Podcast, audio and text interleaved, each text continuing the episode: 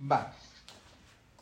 Ok, pues vamos a arrancar con, como les comentaba, con este, con este tema, eh, lo que arruina tu toma de decisiones.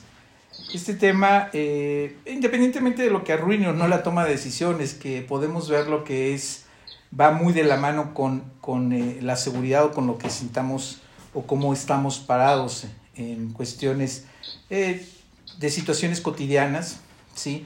Vamos a ver algunos puntos desde el punto de vista, vamos a, válgame la redundancia, de, del punto de vista espiritual, qué es lo que de alguna forma uh, se interpone en esta toma de decisiones. Nuestra vida está hecha, eh, está llena de decisiones. Cada día, al despertar, tenemos eh, frente a nosotros elección, eh, muchas elecciones por hacer. Desde lo más simple que puede ser el me lavo los dientes o no, me baño o no, eh, esa es una toma de decisiones. Algunas son bastante simples, como les comento, como elegir probablemente el desayuno o qué ropa me voy a poner para el trabajo. Aquí puras damitas, seguramente les es muy sencillo, muy fácil decidir qué se van a poner el día, el día a día. o si bien es cierto, pueden ser otro tipo de decisiones mucho más complejas que, decidir qué ropa me voy a poner. Eh, pero cada decisión tiene una consecuencia. También hay que entender eso. Aún en la decisión más simple lleva consigo una consecuencia. ¿sí? Consecuencia medida de tal forma de la, de la decisión que estamos tomando. Hay decisiones que no serán trascendentales, ¿sí? Me lavo los dientes o no, pues lo peor que puede pasar es que nadie se me acerque, ¿no? Pero, este, si la ropa no es adecuada, pues igual y no me echan el nadie, bueno. O, pues soy tema del día, eh, como un punto de referencia claro de ya viste cómo viene vestida y demás, ¿no? Pero eh, finalmente no es tan trascendente, digo, a menos de que eh, tu, tu, este, tu, tu dominio propio, tu amor, tu todo te pegue en, el orgullo, pero no, no, más todo, todo de alguna forma tiene una medida. Sin embargo, hay otro tipo, otra clase de decisiones cuyas consecuencias afectan de forma importante y hasta definitiva nuestra vida y por ello tomamos decisiones eh, con sabiduría.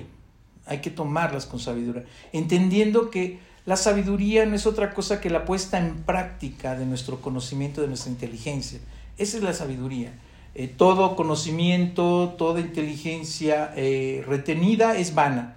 ¿sí? Lo decía este, David, lo dijo y lo dijo el rey Salomón, con su, plena y total sabiduría, dice, eh, si es retenida esa sabiduría, ese conocimiento es, es vano.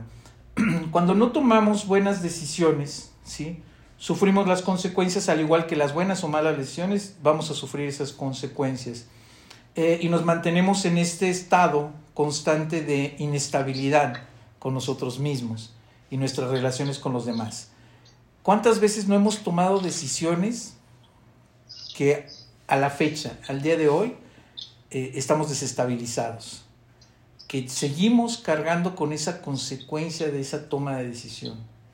¿Alguna vez hemos hecho eh, o hemos estado frente a decisiones o toma de decisiones que, nos tengan inclusive en este estado, en este estado de, de inclusive de indefensión, una mala decisión en cuanto a algún tipo de negocio, una mala decisión en cuanto a, relación con otras personas, una mala decisión en cuanto a exaltar mi orgullo y dejar de hablarle a, X o Y.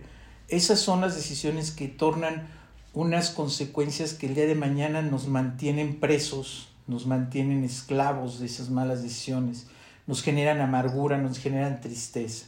En Santiago 1, del 5 al 8, el Señor nos dice en su palabra, y si alguno de vosotros tiene falta de sabiduría, pida, pídala a Dios, el cual da todo abundantemente y sin reproche, y le será dada.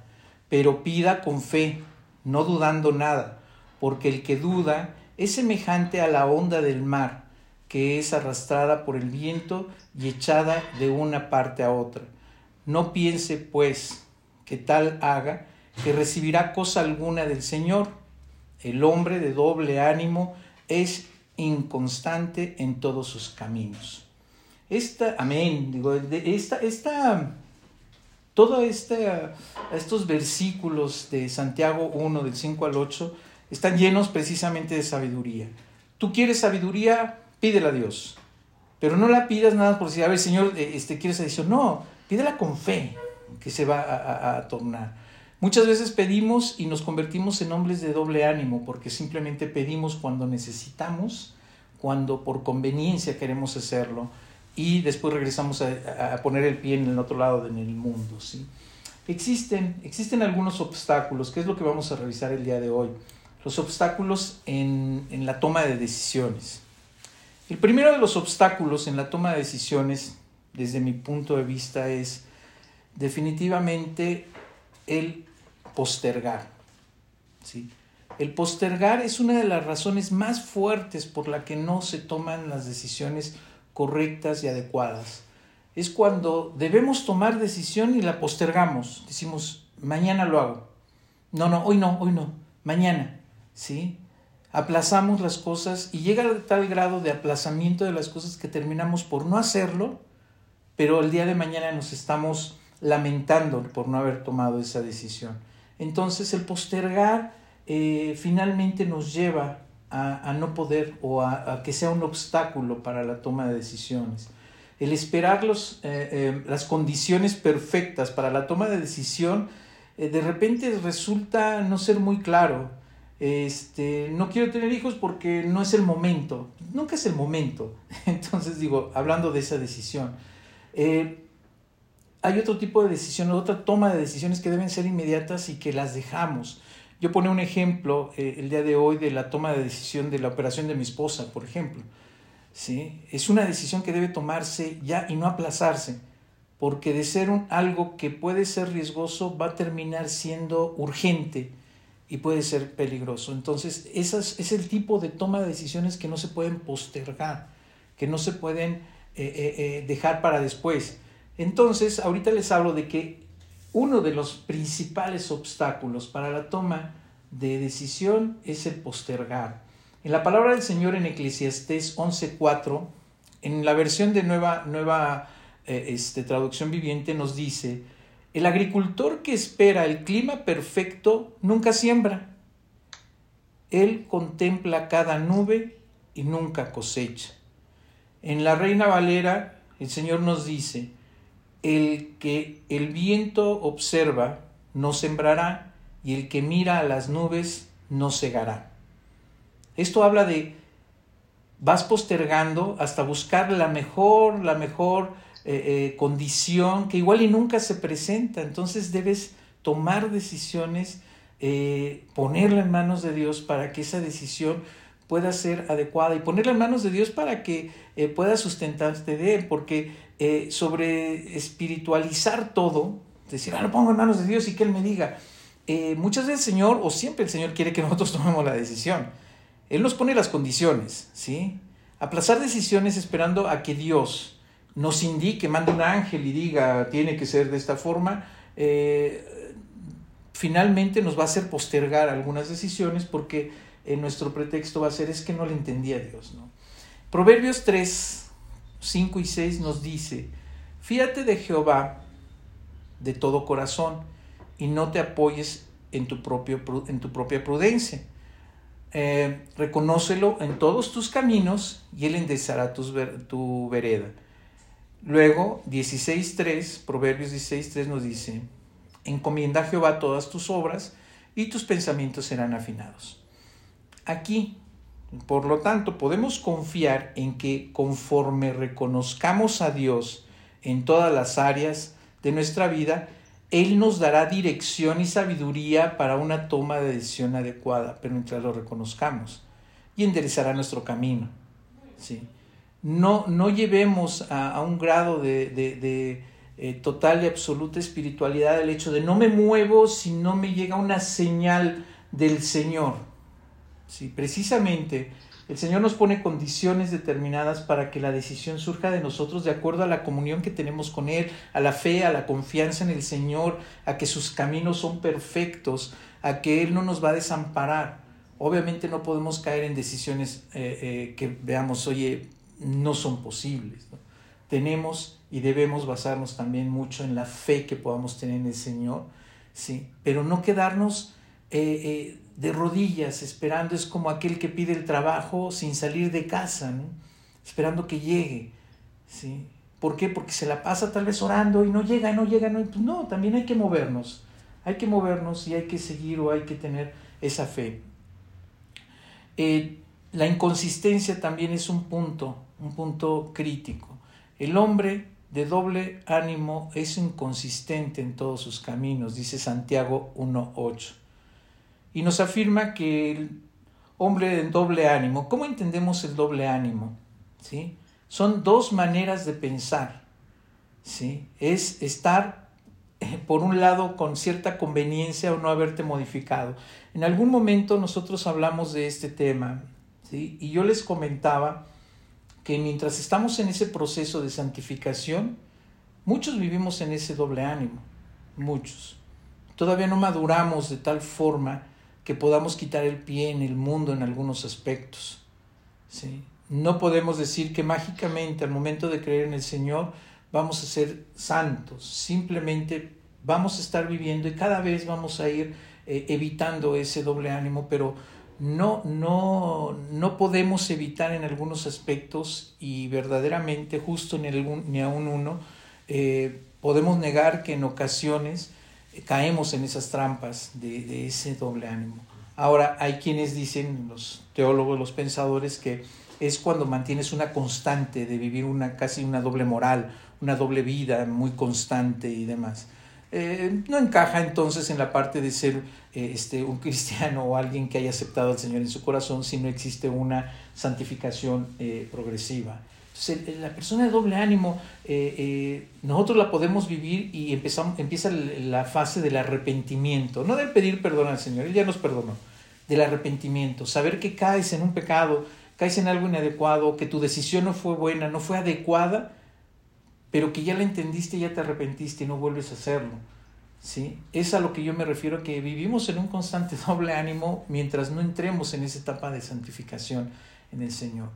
¿sí?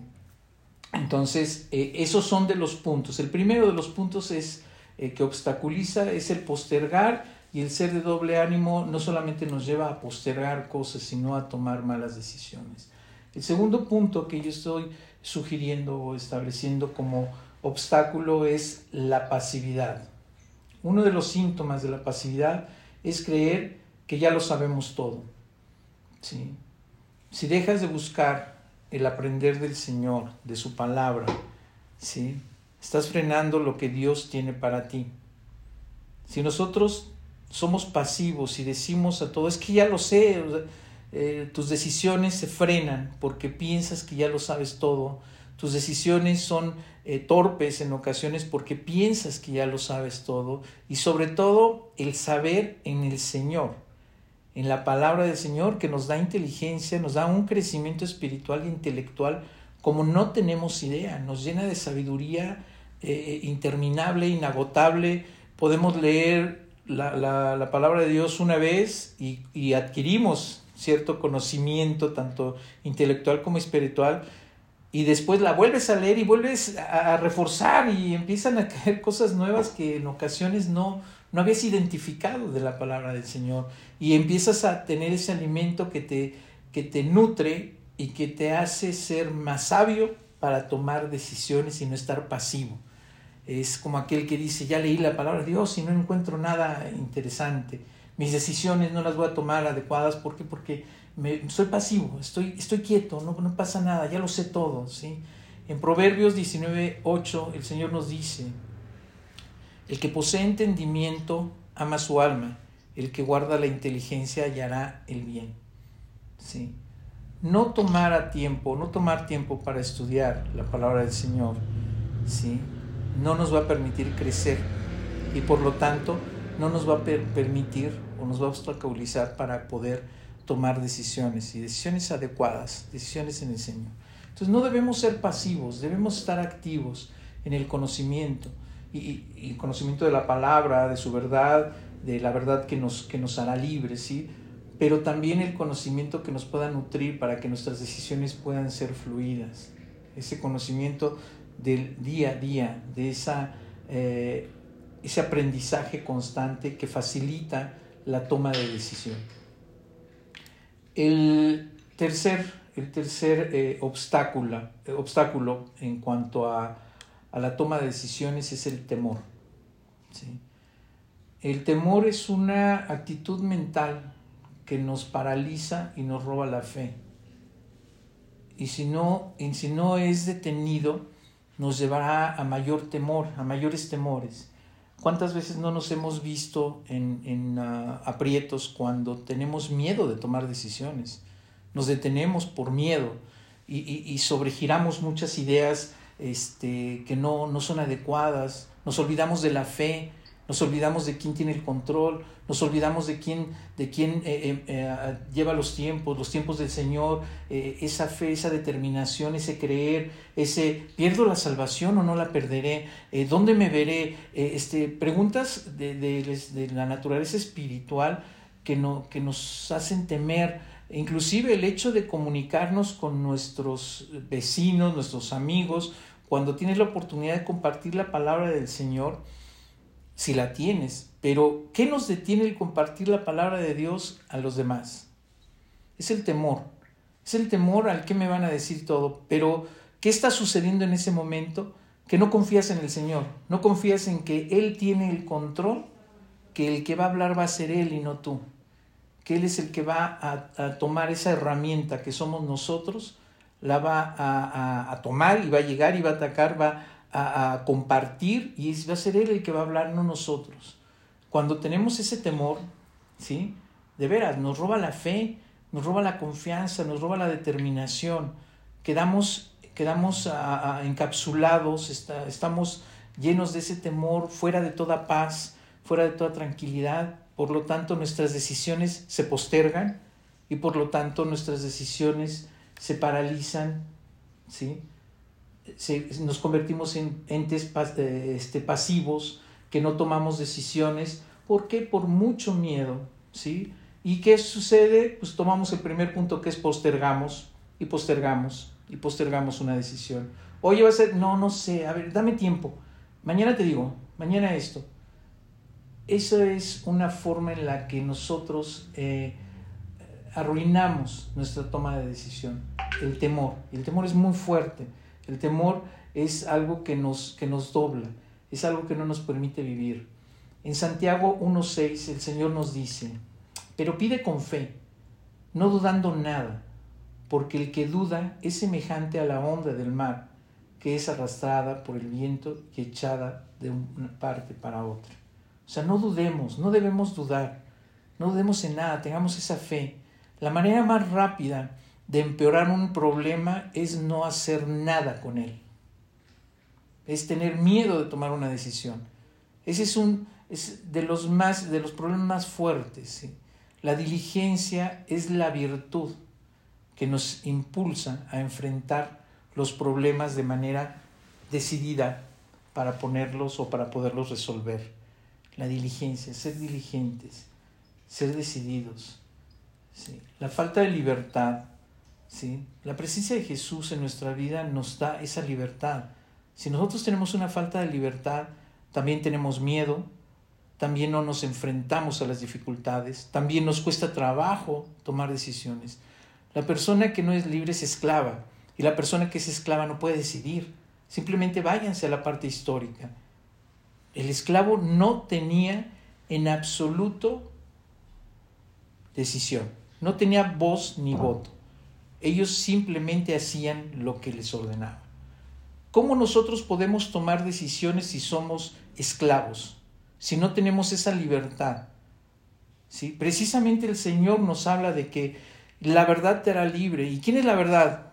El camino y la vida. Nuestro Señor Jesucristo es la libertad, es el camino, es la vida. ¿Sí? Entonces, si nosotros creemos y nos sustentamos en Él, tenemos la libertad.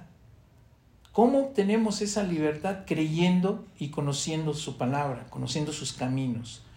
Él tiene el poder para romper cualquier atadura de nuestra vida, para quitarnos esas, esas eh, cadenas de esclavitud por no tener libertad. Y vuelvo a lo mismo, o sea, simplemente relacionenlos. Si no tenemos libertad, somos esclavos. Y si somos esclavos, no podemos tomar decisiones. Así de sencillo. Mientras seamos esclavos de nuestros temores, mientras seamos esclavos de la no toma de decisión, de tener miedo, ¿sí? de estar pasivos, ¿sí? no conseguiremos que nuestra vida progrese, ni que el reino de Dios avance en nuestras vidas. Seguiremos siendo esos esclavos. El Señor vino a romper esas cadenas, vino a romper esas ataduras, vino a hacernos libres porque éramos esclavos de qué? Del pecado, éramos esclavos de, un mal pensamiento, éramos esclavos de no tomar decisiones, seguíamos las instrucciones del enemigo, seguíamos las instrucciones del mundo, nos poníamos con una pata en un lado y otra a otra, seguiremos, pero ya tal vez menos, pero éramos esos esclavos que, vivíamos y habitábamos en este mundo tomando las decisiones de acuerdo a esa esclavitud, y eso si las tomábamos, si no nos dejábamos ir, eh, pero de frente con lo que nos presentara el mundo, ya, va, necesitamos confiar en Dios, en esa libertad que ya fue una promesa, es una promesa que hay que creerle además al Señor. Si es una promesa de que nos iba a cortar toda atadura, ya lo hizo, que el perdón de los pecados ya estaban dados, ya los hizo, nos falta arrepentirnos de aquellas malas o aquellas no tomas de decisiones y creer que en verdad somos libres. En 2 de Timoteo 1.7 el Señor nos dice, porque no nos ha dado Dios espíritu de cobardía, sino de poder, de amor y de dominio propio. Eso es lo que nos dio el Señor. Aparte, bueno, pues échenle los frutos del Espíritu que vamos, hablan de paz, paciencia, benignidad, amor, eh, gozo, ¿sí? Además de eso, porque no nos ha dado Dios espíritu de cobardía, sino de poder, de amor y de dominio propio. Cuando tenemos estos ingredientes que nos dicen en segunda, nos dice Pablo en segunda de Timoteo 1:7, ¿qué creen que sucede con la toma de decisiones? Se facilita. Ahí está. No nos da espíritu de cobardía, sino que nos da poder, eh, eh, de, amor, de dominio propio, o sea, nos llena de todo esto que facilita por mucho la toma de decisiones. Ahora, ¿cómo podemos tomar cómo, podemos tener una adecuada toma de decisiones? Y esto parecerá de escuela, de administración, pero la toma de decisiones se dará primeramente identificando el problema. No podemos eliminar lo que nos estorba para tomar buenas decisiones si no sabemos cuáles son los estorbos. El problema con la toma de buenas decisiones comienza con la identificación correcta y clara del problema. ¿Sí? Rehusamos a tomar acciones, debemos rehusar a tomar acciones si no tenemos identificado el problema, porque muchas veces reaccionamos a tomar decisiones cuando estamos o muy alegres o muy tristes, y eso es lo peor que podemos hacer. Nunca tomes decisiones cuando estés eh, muy, muy, muy aireado, muy, muy, muy contento, muy feliz, muy en gozo. No, sí, oye, y ahora vamos a, salir, vamos a viajar a Europa. Sí, sí, sí, vamos todos, sí. Tomas decisiones. O cuando estás muy triste, tienes que estar en paz, tienes que estar en un punto, pero sobre todo identificar ese problema, esa situación por la cual vas a tomar las decisiones. Si no estás en condiciones, si no sientes esa paz del Señor, si no sientes esa esa libertad, si no sientes ese poder que el Señor nos da en amor, en dominio propio y demás, no tomemos decisiones. Pero primeramente, y antes que otra cosa suceda, identifiquemos el problema. Otro punto es reconocer la necesidad. Debemos pedir a Dios con humildad creyendo que Él es generoso para dar. ¿sí? La toma de decisión va a partir del hecho de decirle, Señor, dame sabiduría, ¿sí? Para tomar una decisión adecuada. No de que le dice, Señor, toma la decisión por mí. No. Dame sabiduría para tomar la decisión adecuada. También lo hemos platicado. Cuando tenemos un gran problema, queremos que el milagro surja. Que Dios saque una varita mágica y diga, ¡pa! Está resuelto. No. Lo primero que tenemos que hacer es tener paz en nosotros, sentarnos un momento, ¿sí? Y decirle, Señor, dame la sabiduría, conocimiento suficiente, guíame para tomar una decisión adecuada y que no surja, este problema. En Proverbios 2.6 el Señor nos dice, porque Jehová da la sabiduría y de su boca viene el conocimiento y la inteligencia. Entonces, ¿qué debemos hacer? Pedirle. Simple. No le pidas que arregle tu problema, porque igual y más tiempo, sus tiempos son distintos, o no está en su voluntad, porque Él quiere que crezcamos, que resolvamos, que tomemos decisiones y, y crezcamos. Pídele sabiduría, porque ¿de dónde proviene la sabiduría?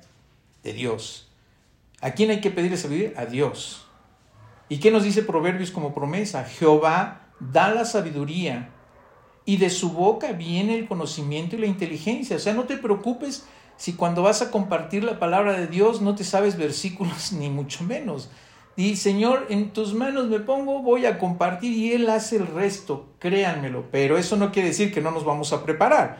Evidentemente tenemos que estar preparados, pero no entremos con temor, entremos con seguridad, con esa libertad que el Señor nos da de comunicarnos con los demás. Hay que pedir sabiduría.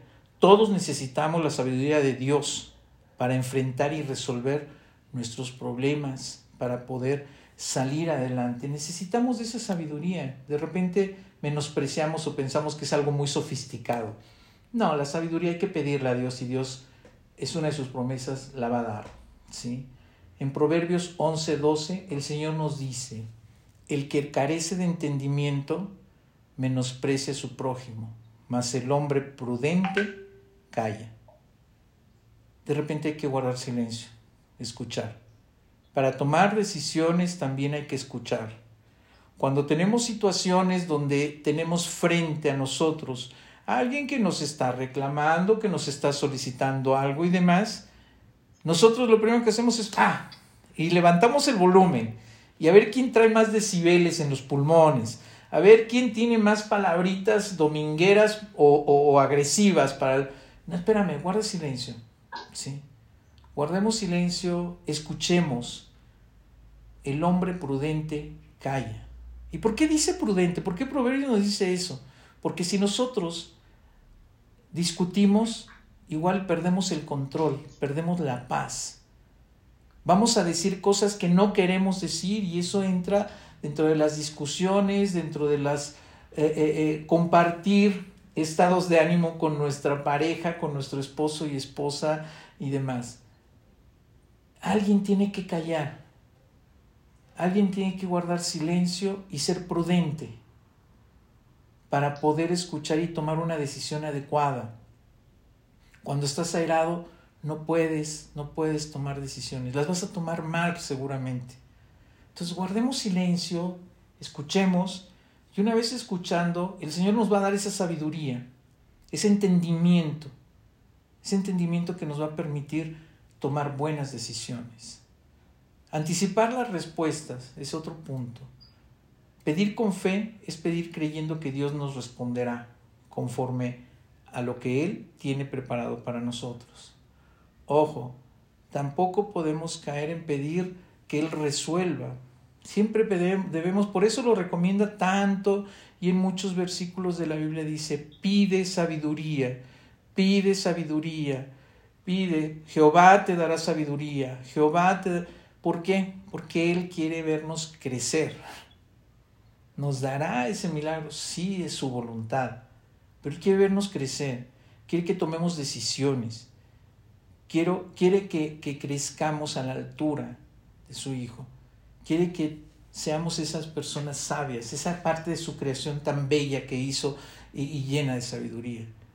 Por ello, por eso nuestras expectativas de esperar del Señor deben ser muy altas, pero de esperar que sabiduría para tomar decisiones adecuadas. Él ya nos llenó de todo el entorno, todo lo que nos rodea ya nos lo dio. ¿Sí? Depende del punto de vista que lo veamos si es bueno o malo, pero depende de cada persona, lo que hay en nuestra mente. Pero ya no lo dio, ahora hay que pedirle sabiduría para poder ver las cosas buenas y tomar las decisiones adecuadas de las circunstancias que estamos viviendo. No podemos, de veras, no podemos dejar esa parte. Pedirlo, sí, Señor, que se resuelva este problema, esta situación, la operación de mi esposa, sí tengo fe, pero dame sabiduría ¿A qué hospital la voy a llevar? ¿En qué momento lo voy a hacer? ¿Cómo lo voy a tratar? ¿Qué debo hacer en adelante? Yo tengo fe en que me darás esa sabiduría de toma de decisión, esa eh, porque sé que vas a responder a mis plegarias. Pero también sé que es a través de las decisiones que voy a tomar y que esas decisiones sean adecuadas y vayan de la mano con ese plan perfecto que tú tienes para mí. No es que dude de los milagros, existen, ¿sí? Pero existe más ese dominio propio, ese pedirle al Señor sabiduría, porque la está ofreciendo. ¿eh? Gran parte de su palabra dice, pide, pide, pide. Jehová te da, te da sabiduría, entendimiento, crecimiento, inteligencia, amor, dominio propio, gozo, paz, paciencia, benignidad. Ya vive en nosotros todos esos puntos, ya viven en nosotros. El Señor dice, ya, toma las decisiones. Ponlas en mis manos, vale. Ya tienes el aval, ya está. Coincide con el plan perfecto, pues por lo tanto va a ser de acuerdo a la voluntad que tengo para ti. Pídelo, ahí está, vámonos amarremos la sabiduría que ya le pedimos, las condiciones que el Señor está poniendo para que se cumpla el plan perfecto. Así debemos caminar. Así debemos caminar unidos, amarrados al Señor en fe, en amor y en todo ese creerle, creer tantas promesas que tiene para nosotros. ¿Sí? Si nos vamos a Hebreos 11:6, el Señor nos dice, pero sin fe es imposible agradar a Dios, porque es necesario que el que se acerca a Dios crea que le hay y que es galardonador de los que le buscan. ¿Le vamos a buscar? Por supuesto que le vamos a buscar. ¿Le vamos, le vamos a pedir sabiduría? Por supuesto que le vamos a, a pedir sabiduría. ¿Y es por qué? ¿Por qué creemos en Dios? Es por fe. Creemos en Él por fe. Y aquí lo dice, pero sin fe es imposible agradar a Dios. Debemos agradar al Señor para que nos muestre el camino, para que tome el control y para que coincidan su, su plan perfecto con nuestras tomas de decisiones. Dios cumple, siempre cumple sus promesas, siempre, inevitablemente e invariablemente cumple sus promesas. En el griego original, la promesa que Dios hace en el libro de Santiago 1.5 acerca de, lo, de darnos sabiduría está en un tiempo que denota una acción continua, si se dan cuenta.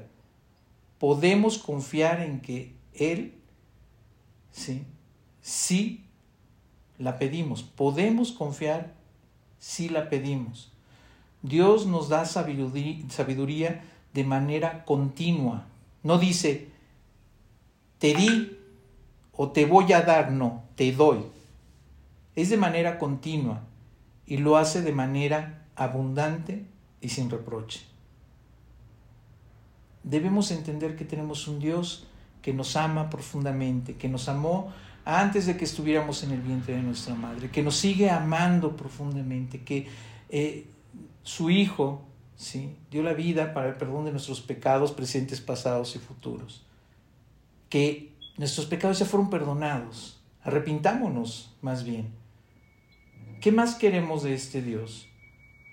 La vida eterna ya está garantizada. Todas sus promesas están siendo cumplidas y se van a cumplir. ¿Qué más, qué más podemos esperar para tomar las decisiones? Simplemente creer en Él, tener fe, amarrar el plan perfecto que tiene para nosotros, que es un plan de amor, de, de, libertad, de quitarnos la esclavitud, con las decisiones que estamos tomando para que esos planes vayan en línea. Es lo único que tenemos que hacer. ¿Cuesta trabajo? Sí. ¿Vivimos mucho, mucho tiempo en el mundo? Sí. Y yo levanto la mano. ¿sí? Justo a un uno. De repente tenemos esas situaciones de tener un pie todavía en algunos aspectos en el mundo, sí. Por eso hay una santificación progresiva. Pero lo que debemos entender es que lo único que puede arruinar nuestra toma de decisión es el no tener esa fe, ¿sí? el postergar las cosas, el no creer en la libertad que el Señor nos da, el no entender que ya no somos esclavos, porque el esclavo no toma decisiones, nosotros sí podemos tomar decisiones, porque la gente debe tener esa plena seguridad de que si le pedimos sabiduría al Señor, Él no la dará. Entonces, esos son pequeños, grandes ingredientes que nos faltan.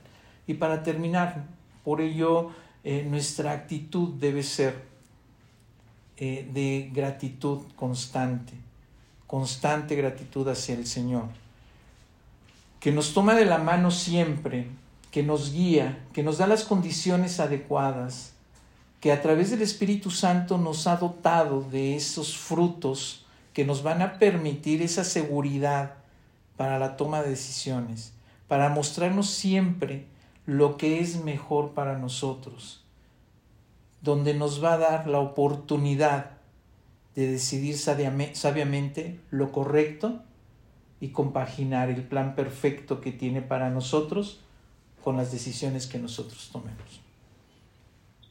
Muchísimas, muchísimas gracias. Con esto termino, termino este, nuestra, nuestra plática y agradeciéndoles nuevamente que, que nos acompañen